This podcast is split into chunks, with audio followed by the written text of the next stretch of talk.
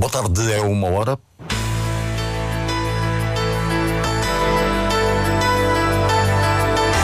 Antena 1 Madeira. Informação.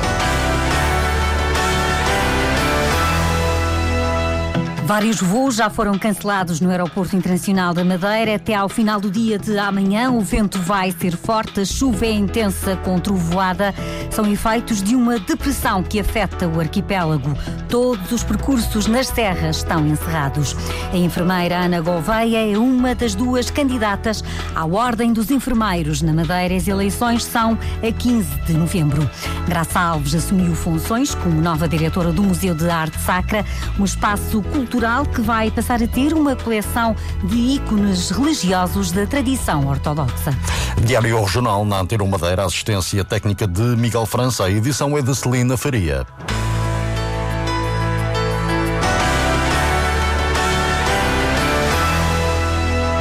A enfermeira Ana Gouveia é candidata à liderança da Ordem dos Enfermeiros na Madeira, tem 37 anos de carreira, é especialista em saúde comunitária.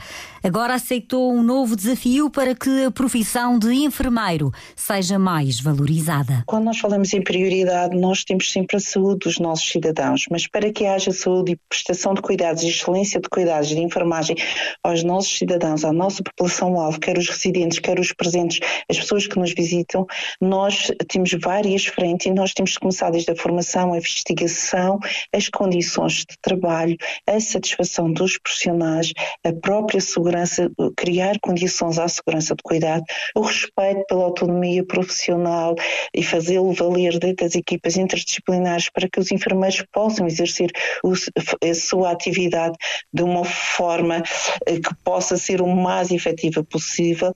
Ana Gouveia defende que os enfermeiros devem ter outra participação nas políticas de saúde. Fazer com que os enfermeiros sejam ouvidos, que eles sejam participantes ativos nos órgãos de decisão política dos programas de saúde, que a liderança dos enfermeiros não seja uma liderança sempre informal, mas reconhecidamente formal, que a formação dos enfermeiros e o modelo de desenvolvimento profissional avance, eh, eh, consiga acompanhar tudo o evoluir de uma ciência e tecnologia e de mais saberes.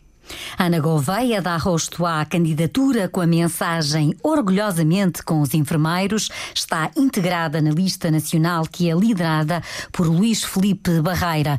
Nos anos da pandemia, Ana Gouveia assumiu a coordenação da campanha de vacinação contra a Covid-19.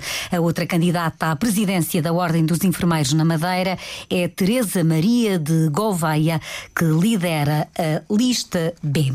Até ao momento, mais de de 10 voos já foram cancelados no Aeroporto Internacional da Madeira devido às condições do tempo entre partidas e chegadas. Até há pouco já tinham sido cancelados 14 voos de e para a Madeira de várias uh, companhias uh, aéreas que operam para o Funchal. Para esta tarde está previsto um agravamento do estado do tempo no arquipélago da Madeira, com um aumento significativo da intensidade do vento, a chuva por vezes vezes com trovoadas vai ser persistente e forte, sobretudo nas zonas montanhosas. A agitação marítima até ao final do dia de amanhã é também muito forte, pelo que estão em vigor três avisos laranja do Instituto Português do Mar e da Atmosfera. A Capitania do Porto do Funchal recomenda aos proprietários e armadores das embarcações que adotem os devidos eh, cuidados. A Proteção Civil avisa a população para não se deslocar para os locais recentemente destruídos destruídos pelos incêndios na Madeira. O presidente do Serviço Regional, António, António Nunes, lembra os efeitos da chuva e do vento e pede o um máximo de cuidado. Durante a tarde estão previstas aguaceiros com alguma intensidade, um bocadinho mais fortes, mas o que é associado às rajadas que estão previstas com, em alguns sítios e por alguns momentos com cerca de 20, 120 km por hora, era, era de, de, da população ou das pessoas que não tivessem necessidade de se deslocar, principalmente para aquelas zonas que foram afetadas pelos incêndios, que o fizessem, porque existem com certeza muitas árvores fragilizadas e que com essas rajadas de 120 km podem cair, podem vir parar à estrada e pode haver alguma situação mais complexa.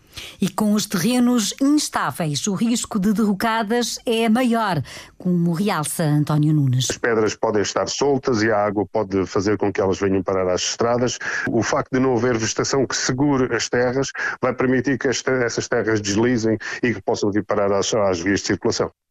António Nunes, presidente do Serviço Regional de Proteção Civil, ouvido pelo jornalista Sérgio Freitas Teixeira, e por razões de segurança.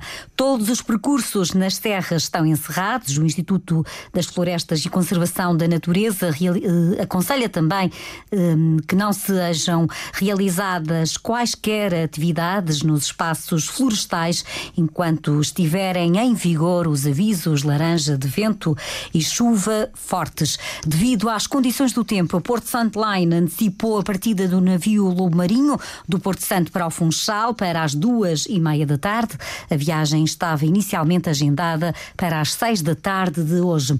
No Porto do Funchal, o navio de cruzeiro Sky Princess antecipou a largada devido à previsão de aumento da intensidade do vento. Deve estar a sair por esta hora.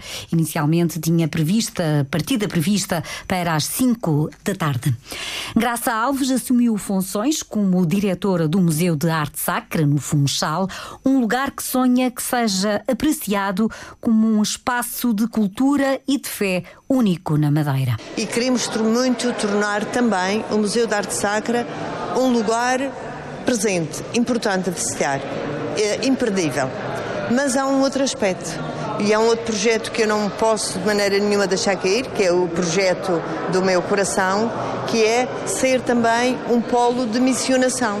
Este é um museu diocesano, é um museu de arte sacra, mas é um museu diocesano e, como tal, este museu tem também de ajudar a falar de Deus, a falar de esperança, Graça Alves já tem vários projetos para divulgar o Museu da Arte Sacra aos madeirenses e aos visitantes. Vamos fazer formação aos guias, vamos fazer formação uh, junto com a Câmara, junto com a Secretaria, eh, que nos vai ligar às pessoas que nos trazem os turistas e os, e os madeirenses, porque aquilo que me faz mais impressão é que muitos madeirenses não reconhecem o Museu da Arte Sacra como seu. Graça Alves é escritora, já foi investigadora do Centro de Estudos de História do Atlântico e foi diretora do serviços, dos serviços dos museus e centros culturais uh, da região. O Bispo Emérito Teodoro Faria doou ao Museu de Arte Sacra do Funchal a coleção de ícones da tradição ortodoxa que foi juntando ao longo da vida. São mais de 100 peças e que, segundo o Bispo Teodoro Faria, hoje não seria possível trazer para a Madeira. Pensou que não havia outro lugar para colocá-los. E para a Diocese, porque é a arte mais pura. Esta arte é ótima, a outra é mais espiritual. A outra é, é de facto, foi aquilo que é a Igreja no conjunto conseguiu mais espiritual e que vem das origens, portanto, de Jerusalém, de Constantinopla, que depois entrou na Rússia quando a Rússia era já ortodoxa, é certo, mas no tempo da Revolução, em vez de desaparecer, muita conseguiu entrar nos outros países. E assim, hoje é uma arte preciosa, porque da Rússia e da Grécia já não sai nada, com, com, menos de, com mais de 100 anos. A arte ortodoxa, descrita por Teodoro Faria, a jornalista Lília Mata, mais de uma centena de peças do espólio pessoal do Bispo Emérito do Funchal vão poder agora ser apreciadas no Museu de Arte Sacra do Funchal. Na primeira fase do programa Renda Acessível, houve cerca de 600 inscrições. Miguel Albuquerque, o líder do governo, descreve o perfil dos inscritos, que são, sobretudo, jovens casais. Nós, de certa maneira, maneira tenhamos uma boa perspectiva relativamente àquilo que eram as necessidades sentidas, sobretudo para os jovens casados e classe média, eh, porque 33% destes agregados inscritos eh, são, têm curso superior e 44% têm o ensino secundário completo. Também é importante dizer que as apetências são fundamentalmente post T1 e T2, o que também vem em conformidade com aquilo que foi a nossa aposta. O programa Renda Acessível vai abranger todos os conselhos e poderá vir a ser reforçado mediante o número de inscritos. Miguel Albuquerque foi hoje a Alzeiras, no Caniço, visitar um prédio construído a custos controlados que vai ter 40 apartamentos. A obra fica concluída no final do ano. Faltam menos de duas horas para o Nacional defrontar o Mirandela na terceira eliminatória da Taça de Portugal. O treinador Tiago Margarido afirma que os jogadores estão confiantes e conta com o apoio dos adeptos. Isso é a nossa maior motivação, é nós podermos ganhar. É, estamos a tentar fazer renascer essa cultura de vitória dentro do clube. Os jogadores estão a assimilá-la, portanto, a nossa motivação é vencer. Acredito que os adeptos estão entusiasmados com, com o futebol que a equipa tem apresentado, como tal, eh, conto com uma boa casa e que os adeptos, mais uma vez, nos empurrem para a vitória. O jogo está marcado para as três da tarde no Estádio da Madeira, na equipa do Mirandela. Há um jogador que fez a formação nas escolas do Nacional. O encontro de hoje é, por isso, um regresso a casa, mas que motiva diferentes sentimentos. Paulo Santos.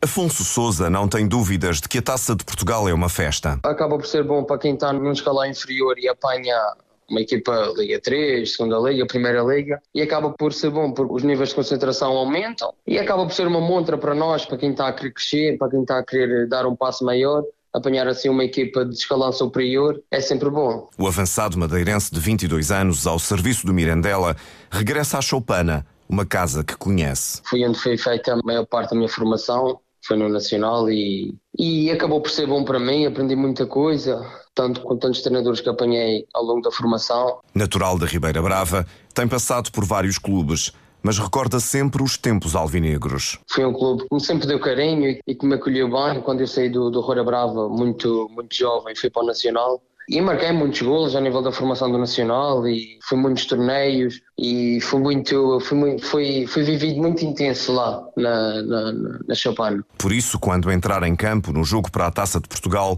terá o coração dividido. Obviamente que estou dividido, estou a representar o Mirandela, mas, eh, mas gosto, gosto muito do Nacional e tenho um carinho especial para o Nacional. E se marcar, o extremo do Mirandela tem a certeza de que não festeja o golo.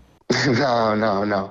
Marco o meu golinho, se, me, se der para marcar, marco o golo, agarro na bolinha e, e vamos embora. Porque lá está, é o que eu digo, tenho respeito pela Nacional e não fazia qualquer, qualquer sentido festejar. Festejo para mim mesmo, fico contente, mas uh, guardo para mim. Trago a bolinha para o meio campo e, e pronto. Regressar à Madeira é bom e, mesmo que seja por pouco tempo, sempre vai dar para estar com a família e ver amigos. Alguns deles vão estar na bancada do Estádio da Madeira. E a equipa do Nacional conta ter muitos adeptos no Estádio da Madeira. O jogo com o Mirandela está agendado para as três da tarde. Tem relato na tarde desportiva da Antena 1 de Emanuel Soares. Na Liga de Futebol Feminino, o Clube da Albergaria defronta o Marítimo. O técnico da equipa verde-rubra, Albano Oliveira, admite que as duas formações lutam pelo mesmo objetivo. É um adversário também com, muita, com muitas jogadoras estrangeiras, também com bastante investimento nessa área. Um adversário que joga efetivamente em, em, sintético, mas vai jogar em sua casa e também sabe que vai jogar contra o marido do seu, do seu campeonato e, e ambas as equipas vão procurar superiorizarem para conseguir os pontos, porque esses pontos, perante equipas que, que lutam pela, pela manutenção, serão extremamente importantes nas contas finais. O jogo decorre a partir das três da tarde em Aveiro. Na Liga Femina de Basquetebol, noutra jornada da fase regular, o CAB recebe o Asgueira. Fátima Silva, treinadora do Clube Amigos do Basquete, considera que a equipa está em vantagem por jogar em casa, mas reconhece que o adversário também é forte. O Asgueira é uma equipa que apresenta um jogo muito dinâmico. Elas entendem-se muito bem. São, é um grupo de jogadores que já joga junto há muito tempo o que cria uh, algumas dificuldades e apresenta ser uma equipa uh, bastante consistente. No entanto, nós jogamos em casa e apesar de um, termos menos uma jogadora estrangeira e de termos uma equipa bastante limitada a nível de opções, uh, especialmente na posição de posto, poderá criar algumas dificuldades. O encontro está marcado para as cinco e meia da tarde no pavilhão da Nazaré. E recordo que neste dia o tempo continua cinzento, bastante chuvoso, com vento e agitação marítimas fortes, pelo que até ao final da tarde de amanhã estão em vigor avisos laranja do Instituto Português do Mar e da Atmosfera.